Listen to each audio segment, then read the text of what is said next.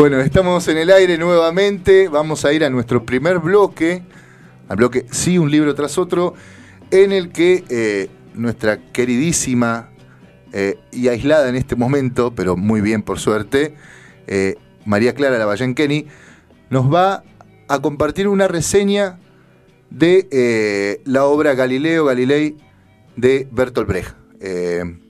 ¿Está en comunicación Clara con nosotros? Hola Clara. Hola Seba, ¿cómo, están? Buenas noches, ¿me escuchan bien? Yo te escucho perfecto. Hola Clara. ¿Cómo estás Fer? Hola Seba, hola Hugo. Hola, ¿cómo estás?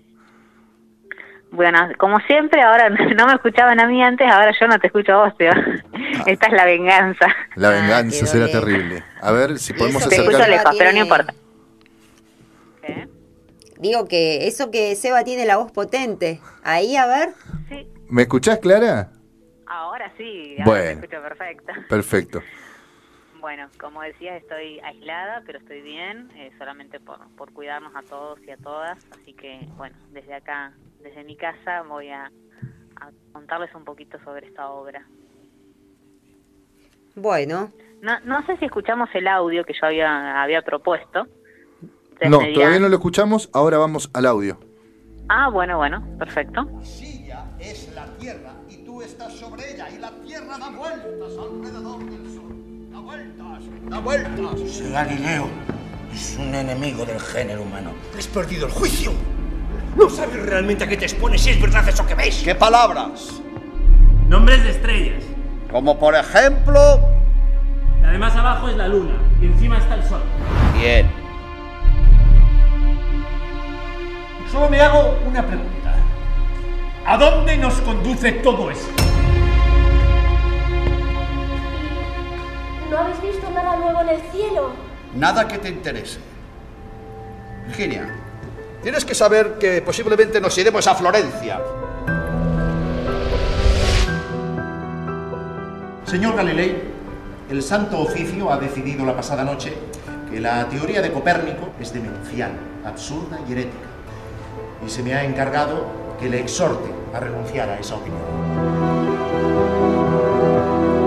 Nuestra ignorancia es infinita, señores. Distinguiámosla en un milímetro cúbico. ¿Por qué querer ser ahora tan listos cuando por fin podemos ser un poco menos tontos? Usted quiere envilecer la tierra, aunque vive en ella y recibe todo de ella. Pero no lo consentiré. Yo camino sobre una tierra firme, con paso seguro ella está inmóvil. Ella es el centro del universo y yo estoy en su centro.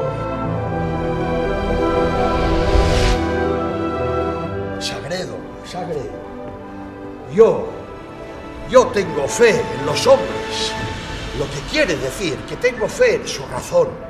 Sin esa fe no tendría fuerzas para levantarme por las mañanas de la cama.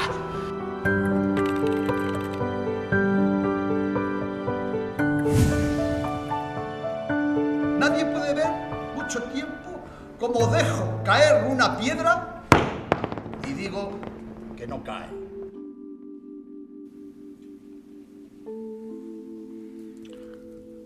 ¿Nos escuchás, Clara? Ahora sí. Bueno, hemos escuchado un fragmento de la obra Galileo Galilei. Eh, ¿Querés decirnos eh, dónde se representó esta obra? Sí, ese, ese audio que, escucharon recién eh, pertenece a la puesta en escena de, bueno, de vida de Galileo Galilei, justamente de Bertolt Brecht, pero es una versión dirigida por Ernesto Caballero, que fue presentada por el Centro Dramático Nacional en el Teatro Valle Inclán eh, del 29 de enero al 20 de marzo del 2016 en Madrid. Y bueno, de alguna manera quería empezar con, con ese audio porque es una, una muestra un poco rápida de, de la obra de, de Bertolt Brecht. Eh, bueno, voy a, empezar, ¿te parece, Seba? Por supuesto, por supuesto, empiece. Bueno, eh, digamos, me parece que a veces nos podemos preguntar, bueno, ¿por qué Bertolt Brecht hoy y por qué el teatro, no? Y bueno, personalmente porque tengo un vínculo muy cercano con la obra de Brecht y, también con el teatro, ¿no? Con respecto al teatro, un amor muy especial por todo lo que me brindó a mí particularmente, ¿no? Durante 10 años que, lo practiqué eh, pero también como a una determinación que me había impuesto cuando era chica, que eh, yo decía, cuando sea grande voy a ser actriz. Luego la vida me llevó por otros caminos diversos eh, eh, y me vinculé a las letras, pero desde otro lugar, ¿no? Eh, y ahora suelo decir que soy actriz, pero de mi propia vida, no en el teatro. Eh, y una de esas, digamos, cuando yo practicaba teatro, una de esas mañanas en las que, digamos, eh, mis profesoras llevaban obras de teatro para leer y compartir en, la- en la- en el encuentro, y leímos un texto que, que recuerdo que en esa época me encantó, no recuerdo, en ese momento no recordaba cuál era el, el argumento, algo sobre una prostituta con nombre chino que tenía una tabaquería y un primo también con nombre chino, ambos muy pobres pero buenos, y había unos dioses que se hospedaban en la casa de la chica con nombre chino. Por ese entonces yo no conocía ni el autor ni la obra de la ni el autor ni la obra, ¿no? Pero recuerdo que me había gustado mucho y ya cursando la carrera de, le- de letras, eh, leyendo obras de teatro que nos proponía el profesor Alejandro Finzi, eh, reconocí aquella historia de, de la prostituta con nombre chino y en ese momento sí pude ponerle nombre a eso que desconocía, pude reconocer a la prostituta Yenté, el primo Yuitá, y bueno, esa obra era El alma buena de Sesuán de Bertolt Brecht. Eh, también recuerdo esas jornadas que compartimos con vos, Eva, en el año 2006, jornadas de homenaje a Bertolt Brecht, eh, allá por el año 2006, hace bastante, Hace mucho. junto a otras compañeras, hace bastante, sí, sí. Mejor no hablar de eso, pues, bueno. Eh, pero bueno, eh, la cuestión es que hoy no voy a hablar del alma buena de Sesuán, sino de otra obra de Bertolt Brecht que me marcó mucho también. Esa seguramente va a quedar para otro programa, o tal vez que la dejo a vos, Eva, no sí, sé. sí, sí. O Val, Eh, por ejemplo, también puede ser. puede ser eh, otra otra opción, ¿no? Eh, o bueno, tan, ya hablamos de que Brecht es alguien al, al que volvemos siempre. Eh, hoy voy a hablar de la vida de Galileo Galilei, que es una obra escrita en, entre 1938 y 1939 y fue estrenada por primera vez el 9 de septiembre del 43 en el Teatro Zurich. Y hay como dos cuestiones o algunas, digamos, que me gustaría comentar de la obra, unos ejes. Eh, uno es la idea de revolución y de praxis, de cambio, y la otra es el problema del conocimiento. En, en la voz de Galileo, el viejo orden aparece caracterizado como las ciudades, eh, dice, él dice, las ciudades son estrechas y así son las cabezas. Es decir, un orden que encierra, un orden inmóvil, un orden que se rige por la fe. En ese orden hegemónico no hay lugar para la razón humana, si bien el, el hombre es el centro del universo. Tampoco hay lugar para la duda, porque este orden se sostiene sobre verdades universales e incuestionables. Es un orden que se sustenta en jerarquías, donde cada hombre tiene un lugar y un sentido de existencia. La idea de centro implica a su vez la idea de un orden universal y sagrado, y existe un ser superior que persigue ciertas intenciones y todo se desarrolla según un plan premeditado. Y entonces, bueno, nos podemos preguntar, bueno, ¿por qué la Inquisición tiene que acceder a este tipo de mecanismos para legitimar su orden? ¿no? El orden hegemónico resulta ser un orden que se impone sobre otro, que pretende ser verdad para todos. Ese orden hegemónico, al pretenderse una verdad absoluta, se constituye como una única representación y por ende la única mediante la cual eh, los hombres pueden ver, conocer y aprender. Esas ciencias que legitiman ese orden en la obra de Bertolt Brecht resultan ser la filosofía y la teología, eh, porque se presentan con- por, bueno, por el personaje del sacerdote, del secretario, perdón, como útiles y necesarias al orden social. Ludovico, otro de- o un- uno de los altos funcionarios y los curas, eh, representan esa autoridad política de la Iglesia y temen que ese orden que justifica un determinado orden de cosas deje de existir. Y en esos términos, Galileo resulta ser peligroso, la imagen del desorden. ¿Hasta acá? ¿Cómo van? No, increíble. Sí, muy bien, muy bien, muy bien. ¿Van bien? Bueno. Sí, me voy, me Eh, voy, voy recordando, voy recordando esa, esa, esa tensión entre el conocimiento eh, y el dogma en, en la obra. Sí, lo voy recordando. Claro. Bueno. Bueno, sigo un poco más. Eh, la, digamos, la praxis de Galileo entonces se plantea como una praxis inorgánica al, al orden hegemónico en términos de ruptura y esa nueva, esta nueva época se construye con la acción revolucionaria que supone el conocimiento de Galileo y que sostiene un nuevo orden de cosas. Este nuevo orden supone la duda de la verdad universal, absoluta incuestionable en la que ese orden hegemónico se sustenta. Y el nuevo orden justamente devela el verdadero lugar del hombre y plantea un desplazamiento. Ese desplazamiento es como un descentramiento que ya no constituye un centro, porque ya hay miles, han quedado mucho lugar. El hombre ya no es el centro del universo, o es, eh, es el centro de un orden, ¿no? Aquí se revela entonces una igualdad. Todos somos hombres, eh, y Galileo cree en los hombres y en su razón. Y ese nuevo orden se presenta como bueno para todos, bueno para la existencia de los sujetos, en donde vivir será un verdadero goce. El descubrimiento de Galileo abre los ojos y permite ver otras verdades, eh, otras maneras de, ver las cosas. Eh, en la escena 1, por ejemplo, Galileo dice en una parte, la Tierra rueda alegremente alrededor del Sol y las pescaderas, los comerciantes, los príncipes y los cardenales y hasta el mismo Papa ruedan con ella. ¿Están ahí? Sí, sí, sí. sí. Eh, el sentido de, cambio que anunciábamos, digamos que mencionábamos, parecería estar como implícito en la obra, en la idea ese de rodar, ¿no? Es, el cambio tanto en los modos de conocimiento como en el, en el conocimiento mismo que implica el cambio, ¿no? Donde no se produce como un suceso, sino como un proceso. Eh, Parecería ser entonces que el viejo orden se sustenta como un orden reaccionario en tanto se legitima desde prácticas que no permiten una disidencia, no permiten una praxis diferente, permiten una reacción y por ese motivo existe la censura, que, está representada por la Inquisición, ¿no? una institución que se encarga de regular, de acotar, censurar y eliminar, si es necesario, a los que reaccionan contra ese orden. Y en la vida de Galileo Galilei hay una, un, digamos, una cita muy interesante entre un, diálogo entre el Papa y el Inquisidor, que se los voy a compartir, que dice así. El Papa dice, Galilei conoce más placeres que cualquier otro, no podría negarse ni a un nuevo pensamiento ni a un viejo vino. Yo no quiero la condenación de principios de la física, ni gritos de batalla como aquí la iglesia y aquí la razón. He autorizado su libro siempre que expresara la opinión que la última palabra no la tiene la ciencia sino la fe, y él ha cumplido. Y el inquisidor le, le, contesta, ¿sí? ¿Pero de qué manera? En su libro disputan un imbécil que por supuesto representa los puntos de vista aristotélicos y un hombre inteligente que naturalmente representa las ideas del señor Galilei. Y la observación final, ¿quién las expresa? Ese discurso entonces entre, del inquisidor, que funcionaría como un discurso que representa las ideas de la iglesia en tanto órgano que legitima un saber en desmedro de otro saber que se supone hereje, que sería el de Galilei. ¿no? Eh, ahora bien, Roland Barthes, que había, digamos, sostiene esta idea sobre el teatro brechtiano. Él decía, el teatro brechtiano es un teatro moral, un teatro que se pregunta con el espectador, ¿qué es lo que hay que hacer en esta situación? ¿Cómo ser bueno en una sociedad mala? Podemos pensar, pensar entonces que Galileo está alienado, tiene que mentir, se inscribe en una lógica mercantil porque las condiciones de vida y la praxis humana están determinadas por esta lógica del mercado. Todas las prácticas humanas están regidas por esta lógica, y entonces, ¿cómo logra un sujeto alienado producir un discurso disidente que trascienda esa lógica mercantil? Y justamente ahí la práctica de Galileo va más allá de esa relación alienada con la lógica del mercado. Al principio parece sí que Galileo estuviera fuera de esa lógica, que se resiste a entrar, pero luego se da cuenta y él mismo dice, tengo algo de la categoría que a usted le agrada. Es decir, se da cuenta que debe elegir entre decir y hacer una acción disidente y morir o decir y hacer un discurso en relación a la connivencia, ¿no? Y desde este espacio clandestino seguir construyendo una praxis en los términos en los que enunciábamos o, comentábamos la idea de cambio, ¿no?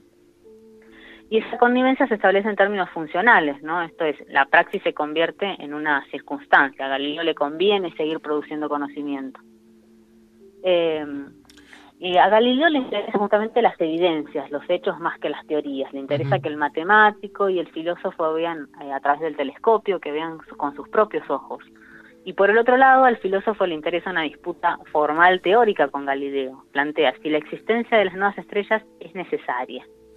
Entonces nos podemos preguntar si esa actitud en relación al sistema de Ptolomeo, como un sistema en el cual todo tiene un orden establecido, todo es necesario, útil y tiene un fin determinado, no existe nada porque sí, porque está todo regido por un orden divino que piensa en todo. Y el filósofo teme que esa armonía y esa belleza del sistema ptolomeico aristotélico se destruya.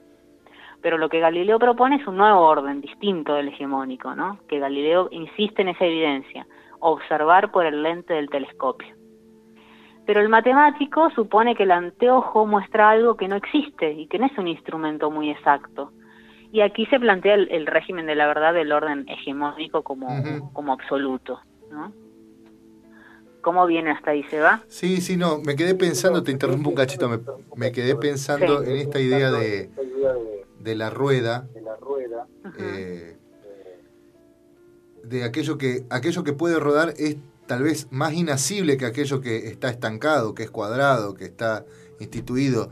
Y también ahí se expresa esa tensión ¿no? que veíamos entre la praxis y el dogma. Y yo agregaría inclusive que el teatro de Brecht es moral, pero es también fuertemente dinámico en ese sentido. Claro, totalmente, sí. ¿Querés seguir? Ah, sí, sí, sí, estoy acá. Eh, eh, justamente el filósofo y el matemático quieren conocer las causas y las razones primeras de la existencia de, esos astros que cuelgan libremente, que, que, Galileo insiste otra vez en ese el anteojo, en la evidencia, y supone una, como una discusión absurda, ¿no? Y el matemático y el filósofo acusan a Galileo de impostor y estafador, justamente. El matemático irónicamente le dice, su instrumento está hecho con toda habilidad, sin lugar a dudas y tanto el matemático como el filósofo quieren incorporar los descubrimientos de Galileo al sistema hegemónico y no se dan cuenta de que en realidad Galileo propone otro orden que no permite la coexistencia de esos dos órdenes en conjunto, no pueden convivir. Federsoni les dice justamente que las esferas de cristal no existen y el filósofo responde que cualquier libro escolar les dirá de su existencia. Entonces podemos decir que el libro, como una enciclopedia, se configura como el lugar de legitimación de este orden hegemónico, en tanto, bueno, legitima un saber y un orden y un poder, ¿no? Se respalda en la autoridad de Aristóteles y Galileo se respalda, respaldan justamente en la autoridad de los hechos, la evidencia, la razón humana. Confía en sus ojos Galileo, en sus sentidos. Y los otros confían en las teorías legitimadas en los libros. Eh, bueno, y más adelante eh, el monje se pregunta, dice, ¿qué dirían si supieran por mí que, que están viendo una pequeña masa de piedra que gira sin cesar en un espacio vacío alrededor de otro astro? Es decir, se pregunta, ¿para qué sería necesaria y buena esa paciencia, esa conformidad con su miseria? Ese nuevo orden les abre los ojos y los deja ver su miseria, su soledad. Ya nadie los mira. Deja, deja de ver la verdad.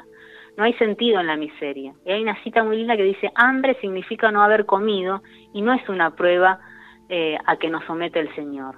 Galileo, que responde al monje, dice, ¿y por qué no hay nada? ¿Por qué el orden en este país es solo el orden de un arca vacía? ¿Por qué la llamada necesidad significa trabajar hasta reventar? Galileo critica justamente el orden hegemónico y a la lógica del mercado porque justifica la servidumbre y los hombres son ciegos porque no ven la verdad. Galileo no quiere mentir a la gente sencilla, quiere que despierten y aprendan a pensar. Mm. Y en ese discurso que abre, digamos, la obra, eh, quedaría como delimitado ese tema del que hablábamos recién, Seba, del orden del mundo y del saber que lo sustenta, ¿no? Galileo mm. señala y opone eh, dos concepciones de saber bien diferenciadas. Por un lado, el saber antiguo, que funciona como este saber hegemónico, y por otro lado, el saber nuevo, que se funda en la duda de ese saber antiguo. Ambos saberes remiten justamente a esquemas astronómicos, uno el sistema ptolomeico y el, y el de Copérnico. El sistema ptolomeico, representado justamente por, por el instrumento del astrolabio, aparece relacionado con el encierro y la inmovilidad, lo que vos decías de esto de, de, lo fijo, ¿no? Y Galileo argumenta a favor del sistema de Copérnico, justamente señalando la rotación y el movimiento de la Tierra, ¿no? El movimiento que os mencionabas. Y ese juego entre la movilidad y la inmovilidad adquiere una significación social y política también, en tanto que se remite a sujetos sociales perfectamente diferenciables.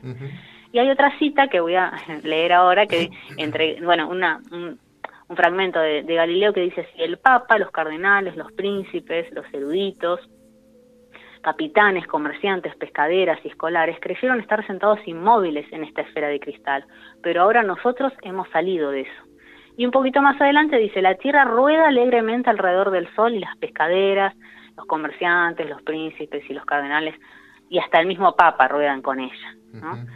Y en ese sentido, eh, digamos, el planteo de Galileo puede considerarse como un planteo justamente político-social, y eso es lo interesante de la obra, me parece a mí. Esa contingencia humana no depende de un orden intemporal, sino de un orden económico y de las relaciones de producción vigentes. La, la explotación del campesinado está determinada justamente por una política económica de expansión y conservación de mercados. Y el cuestionamiento del saber antiguo se relaciona con la emergencia de una nueva forma de legitimar conocimientos que abiertamente discute las viejas condiciones de legitimación. Y en la última, una de las últimas escenas, se puede reconstruir esas formas de legitimación y Galileo eh, intenta probar ante los eruditos de la corte florentina la existencia de unas estrellas que orbitan en torno a Júpiter, lo que implica la inexistencia de las esferas de cristal. Y cada uno de los saberes en pugna eh, posee una forma determinada de legitimar conocimientos. El saber antiguo se apoya en la disputa y el, y el saber nuevo en la observación y el cálculo. Y la disputa en la obra aparece como un aparato lógico, eminentemente verbal, en el que las condiciones de legitimación se remiten a la capacidad de citar determinados saberes axiomáticos y de articularlos con las categorías del organón. En la disputa, justamente el saber preexiste al fenómeno, esto es, el saber se constituye a priori de cualquier objeto, de, cualquier sujeto, ¿no? Y el saber se constituye místicamente. En cambio, la observación y el cálculo suponen obtener eh, el conocimiento del fenómeno en sí. Bueno, no sé si quieren que siga un poquito más con, una, frase de eh, un diálogo que hay entre Galileo y Andrea. Andrea. sí, sí, sí. Bueno, Andrea dice, pero es que yo veo que el sol está, está al atardecer en un lugar muy distinto que a la mañana. No puede entonces estar inmóvil, nunca, jamás. Y Galileo le dice, así que tú ves, ¿qué es lo que ves? No ves nada, tú miras sin observar, mirar no es observar. Galileo coloca el soporte con la palangana donde se ha levantado en el medio de la habitación. Aquí tienes el sol, siéntate. Andrea se sienta en una silla, Galileo se para detrás de él. ¿dónde está el sol? ¿A la izquierda o a la derecha? Y Andrea responde, a la izquierda. Y Galileo, ¿y cómo llegar a la derecha? Andrea le dice, si usted lo lleva a la derecha, por supuesto. Y Galileo le pregunta, ¿solamente así? Carga la silla junto con Andrea y los traslada al otro lado de la palangana. ¿Y ahora dónde está el sol? A la derecha. ¿Y se movió acaso el sol? No. ¿Quién se movió? Yo, le dice Andrea. Galileo ruge, mal, al cornoque, la silla. Andrea, pero yo con ella. Y Galileo, claro, la silla es la Tierra y tú estás encima. Eh, y bueno, para ir cerrando ya, eh, eh, digamos, con respecto al, problema del conocimiento en esta obra, podemos pensar que más bien como el problema de las condiciones de producción de un determinado conocimiento. El planteo de este problema en relación a la producción de un conocimiento inorgánico, por llamarlo de algún modo, dentro de un sistema regido por la lógica del mercado y, el, y fuertemente totalitario, conlleva necesariamente un planteo sobre las posibilidades de existencia de una acción inorgánica. ¿Cuáles son los espacios en los que es posible producir un discurso inorgánico? Lo cual también nos lleva a pensar en las posibilidades de producción de un discurso disidente o revolucionario dentro de un régimen totalitario, por, por ejemplo, en el régimen soviético bajo el que produjo la obra Brecht, ¿no? Parecería ser que toda la praxis humana en el orden hegemónico está determinada por la lógica económica y Galileo como un sujeto también debe alienarse a esa lógica del mercado porque no existe otro espacio que no sea el de las relaciones económicas. El problema del conocimiento entonces parecería también plantear una cuestión ética ligada al funcionalismo que la ciencia misma parece reflejar. Y ya para cerrar, y ya me, voy, ya me deben estar odiando, con respecto a esto, eh, Brecht sostuvo eh, en uno de sus, textos eh, escritos sobre teatro, dijo lo siguiente, espero que la obra muestre cómo la sociedad exprime de, de sus individuos lo que necesita. El impulso investigador, un fenómeno social no menos placentero y dictatorial que el impulso procreador, dirige a Galileo hacia el terreno tremendamente peligroso, lo empuja al conflicto doloroso con sus violentos deseos de otras diversiones. Galileo alza el telescopio hacia las estrellas y se entrega a la tortura. Al final se dedica a su ciencia como un bico, en secreto, seguramente con remordimientos de conciencia. Ante una situación tal, es imposible ensalzar exclusivamente o condenar exclusivamente a Galileo. Bueno, es la obra que, les recomiendo para el día de hoy.